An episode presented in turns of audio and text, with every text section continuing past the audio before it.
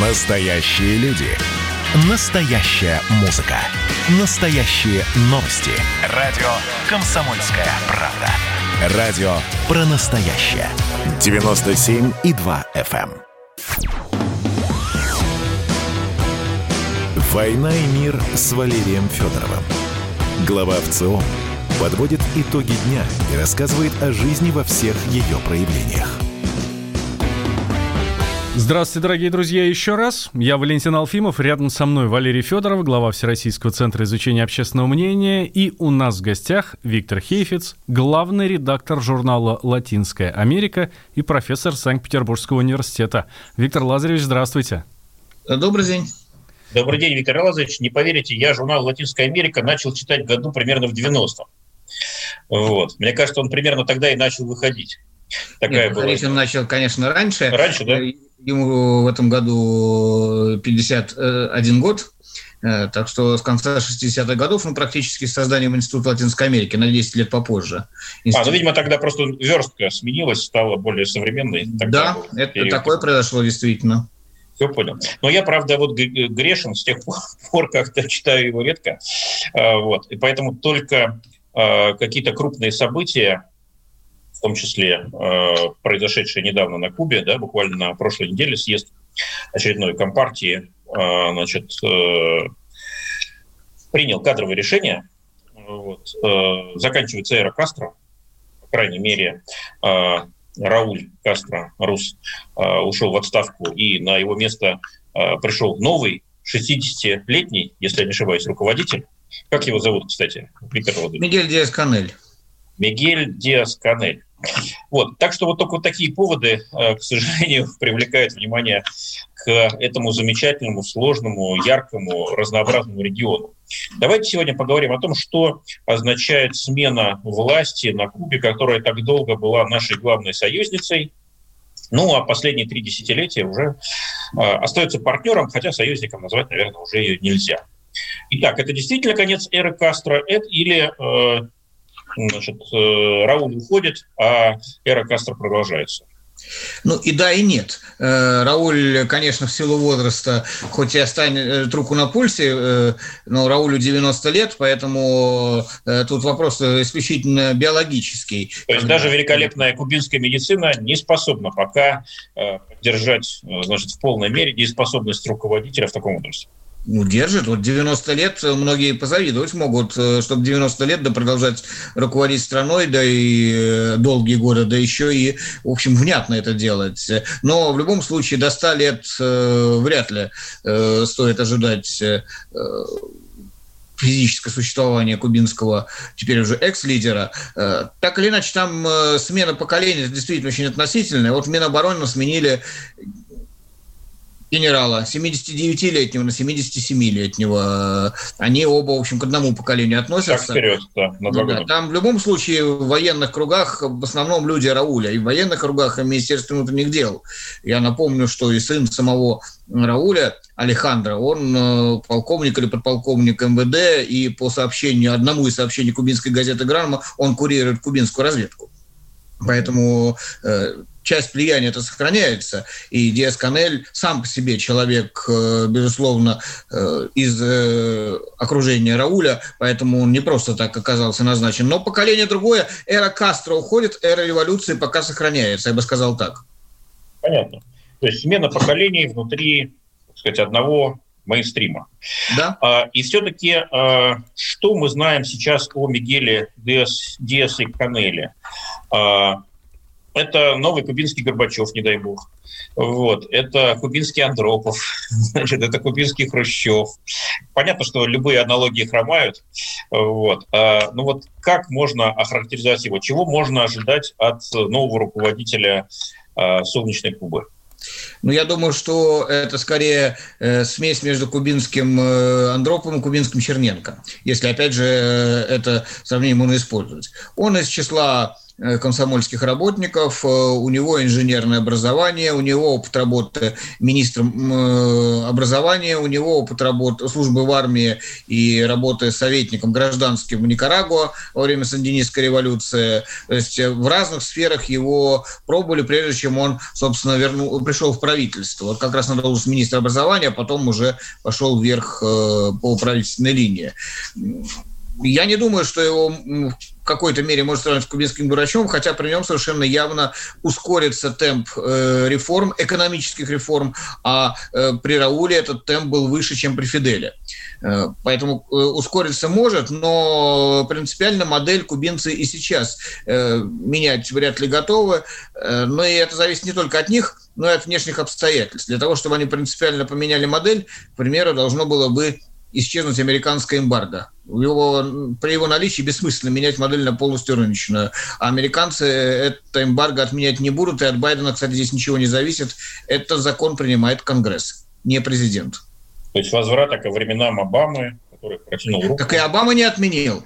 Обама сказал, что когда-нибудь это будет возможно. Обама, безусловно, начал э, менять политику в отношении Кубы, но и в его силах не было изменить э, закон об эмбарго. В этом плане, в кубинском вопросе, э, достаточно четкая двухпартийная политика в США выстраивается. У республиканцев и у демократов есть масса разногласий, но по вопросу Кубы в основном они совпадают. То есть кубино-американская диаспора остается многочисленной, влиятельной, да, и Конечно. держит за ноги обе э, партии. Более того, она влиятельна в комитетах э, и Сената, и Конгресса по международным э, отношениям. И она, конечно, настроена резко антикастровски, и вряд ли стоит ожидать каких-то подвижек после э, прихода к власти Мигеля Диаса Канеля. Там сложнее. Она настроена достаточно резко антикастровски э, и в значительной степени антиреволюционно, э, но она не настроена, я бы сказал, так антикубински. Э, потому что у кубинцев в этом плане есть очень четкое понимание того, что они живут на Кубе или в Испании или в Штатах, но они кубинцы. И в этом смысле... Идентичность сохраняется, да? Кубинский uh-huh. мир, он э, чаще находит взаимопонимание сейчас. Острота противостояния революционного несколько ушла в сторону. Сейчас кубинцы, живущие по разные стороны границ, гораздо чаще могут найти общий язык. Я в этом плане, э, что мы им можем позавидовать. А, то есть, в принципе, э, сценарий, когда э, кубино-американская диаспора перестает лежать вот так вот камнем да, на пути разморозки двусторонних экономических отношений, он, в принципе, возможен. Вот. Но, но видимо, да, требует... В ближайшее время, но возможен. Тем более, в принципе, многие из кубино-американцев давно э, требовали э, ряд ограничений отменить. Они, скажем, не отменяя эмбарго в целом, но отменить, скажем, ограничения на переводы валютные родственникам э, и э, ограничительные меры на туризм, то есть ограничить туризм, который контролируется армейскими фирмами, но не ограничивать другой туризм. Поэтому в этом плане, да, э, я вообще очень до сих пор не понимаю, почему американцы ни разу не попробовали в отношении Кубы политику задушить в объятиях. Если бы они вдруг решились бы на отмену эмбарго, то они могли бы очень сильно повлиять на ситуацию на Кубе. Особенно, когда Куба в 90-е годы еще испытывала особый период после ухода нашего с Кубы. Они этого не сделали. Они этого не, не смогли сделать и когда Обама начал разморозку отношений с Кубой. Э, сейчас, мне кажется, маловероятным, что они это смогут сделать, что они, во-первых, это захотят сделать, а во-вторых, кубинцы гораздо более настороженно будут относиться. Они помнят, как после Обамы наступил период Трампа. Понятно. А все, все-таки что происходит сейчас с кубинской экономикой? Вы говорили, что при Рауле темп либерализации был выше, чем при Фиделе, а, и, возможно, при Мигеле а, значит, этот темп еще усилится. Но вот в чем это выражается? А, значит, стало больше частного бизнеса, меньше регламентации или как? Как меняется экономика? Полмиллиона госслужащих фактически перешли в частный сектор. Для 11 миллионов это много. Да. Э, кубинцам разрешили э, пользоваться мобильными телефонами и интернетом. Правда, на всю Кубу, по-моему, не больше 600 точек доступа к Wi-Fi. Их всегда можно легко опознать по обилию, до пандемии, по обилию туристов. Э, в очереди стоят, чтобы воспользоваться. Дорого, дорогой доступ. В госучреждениях, кстати, этот доступ чаще э, есть, чем на улице, но кубинцы стали появляться в интернете. Кубинцам разрешили э, потреблять микро, активно используют стиральные машины и микроволновки. Раньше были ограничения. ограничения потому, да? что это буржуазная вещь, а потому что они много электроэнергии потребляли, а с электроэнергией и поставками были проблемы, ввиду недостатка горючего. Но Рауль это разрешил. И в этом плане бытовом плане кубинцам стало жить легче. Но самое главное изменение, как мне кажется, это то, что сняты многие ограничения на деятельность мелкого и среднего предпринимательства. Среднего очень небольшой степени, но мелкого достаточно активно. Кубинцы э, активно устремились в мелкий бизнес. А, я слышал, что отменяют валютный песо, да, да. И они, ликвидируют, они ликвидируют э, хождение двух валют. Раньше у них было э, одна валюта, кубинский песо для местных, один кубинский песо для туристов который был э, приравнен к евро, э, но дороже, чем доллар, э, якобы. И кубинцы по своим карточкам могли купить все на национальные куки, а, а туристы только на конвертируемые песо. Теперь эта система отменяется. Кубинские власти надеются, что это позволит привлечь инвестиции. Кстати, в этом плане прогноз может оправдаться. А без инвестиций Кубе очень тяжело выживать. У нее падение 11% за 2020 э, год. Э, то есть пандемия ударила по всем, по кубинцам она ударила особенно, учитывая, что они зарабатывали во многом за счет туризма. Сейчас небольшой перерыв необходимо нам сделать, дорогие друзья, и продолжим. Сразу после него, буквально через две минуты, я, Валентин Алфимов, рядом со мной Валерий Федоров, глава Всероссийского центра изучения общественного мнения, а у нас в гостях Виктор Хейфиц, главный редактор журнала «Латинская Америка» и профессор Санкт-Петербургского университета. Он срывал большой куш. Борис Бритва или Борис хрен попадешь. Жесткий, как удар молота. Живой советский герб. Говорят, эту сволочь вообще невозможно убить. Он с песней уничтожал кольцо всевластия. Шаланды полные фекалей В Одессу голый приводил и угонял бумер. Мы же люди искусства. У нас все должно быть красиво, лицо и все такое. Пушкин, кстати, сам бухал и в сельской бане с барышнями безобразничал. А теперь он пришел на радио «Комсомольская правда». Каждый понедельник в 6 часов вечера Дмитрий Гоблин-Пучков с толком, расстановкой и старым добрым сарказмом обрисовывает слушателям обстановку в стране и мире. Каждый понедельник в 18.00 по московскому времени. Подключайтесь. Гоблин плохого не посоветует. Мы тут порт-ячейку организовали. «Бычью России» называется. Я секретарь, это мой актив. А вы кто такие? «Война и мир» с Валерием Федоровым. Глава ВЦО подводит итоги дня и рассказывает о жизни во всех ее проявлениях.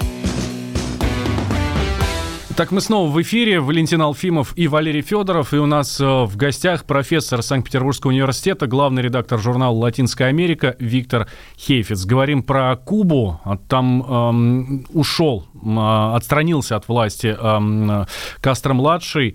И что же теперь будет с этим замечательным островом свободы? Действительно да, свобода. Мы поговорили о последнем решении устранить множественность валютных курсов и ввести единый курс. А, наверное, тут есть экономическая логика, но вот хотелось бы а, поговорить о социальных последствиях.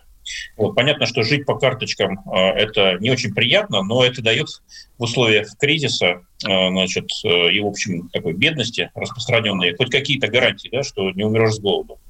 Вот. И когда происходит либерализация, вот, э, ну, я вот прекрасно помню январь 90 Э, второго года у нас в России либерализация торговли.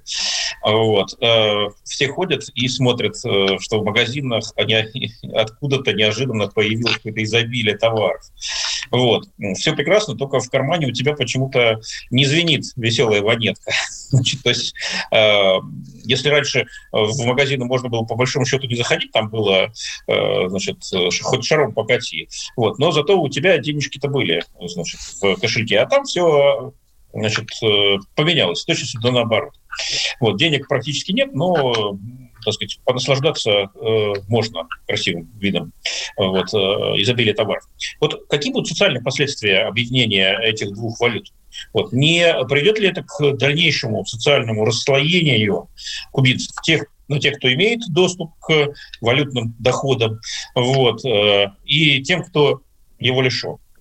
Ну, такая опасность есть. У меня вот несколько иные воспоминания. Э, не о январе 92 а 31 декабря 91 когда я 4 часа стоял в очереди, вот, да, в очереди за хлебом, который в итоге не привезли.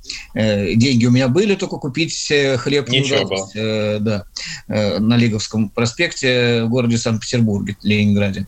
Опасность такая есть власти прямо говорят о том, что они, по всей видимости, будут вынуждены пойти на деноминацию в связи с отменой курса, но карточная система при этом не ликвидируется, и, соответственно, снабжение населения продуктами по гарантированным э, талонам, карточками это не называют они формально, э, сохраняется.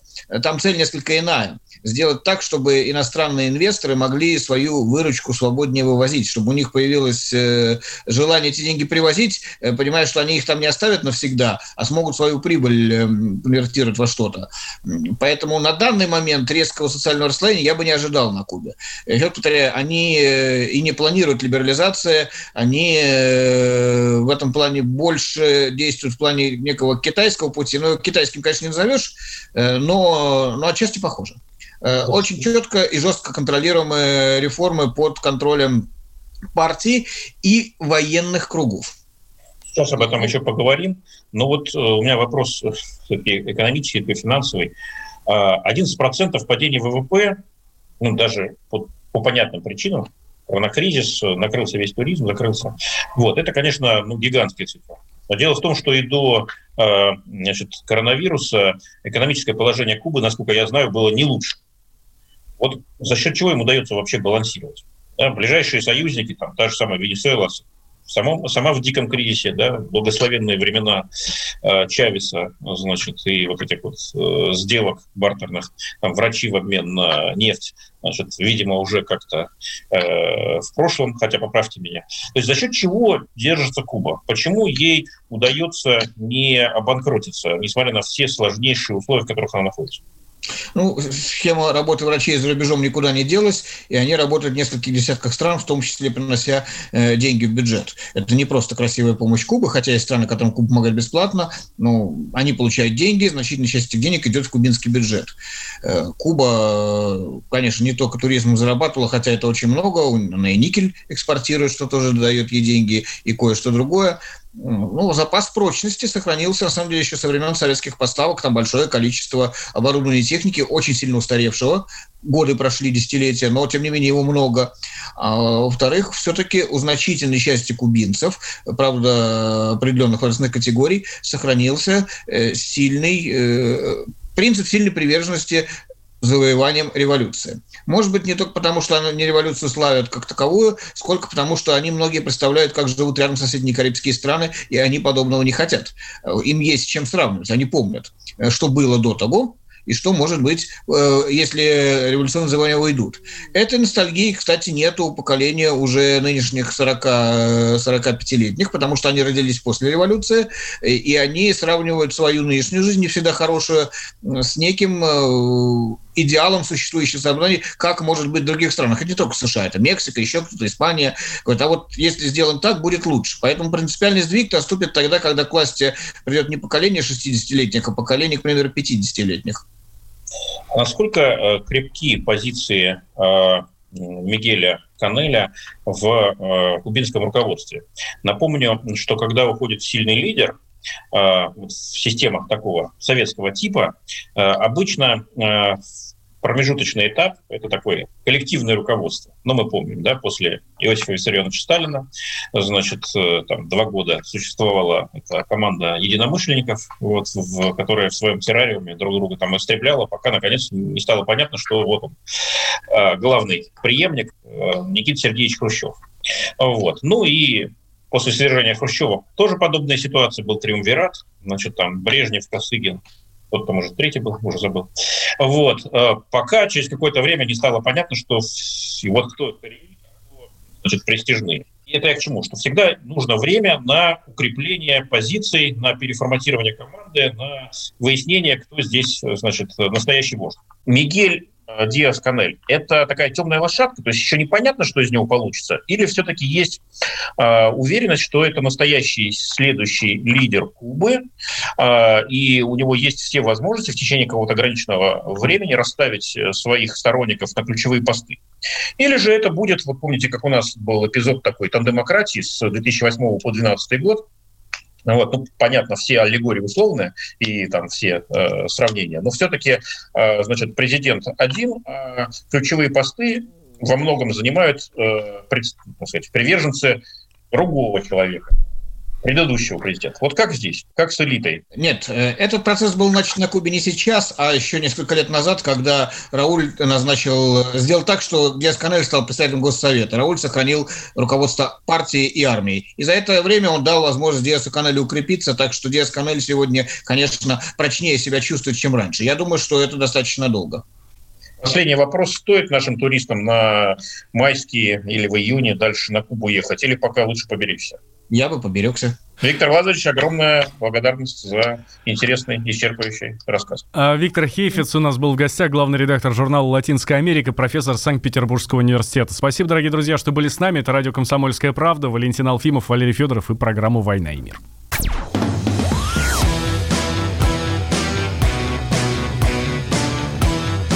«Война и мир» с Валерием Федоровым.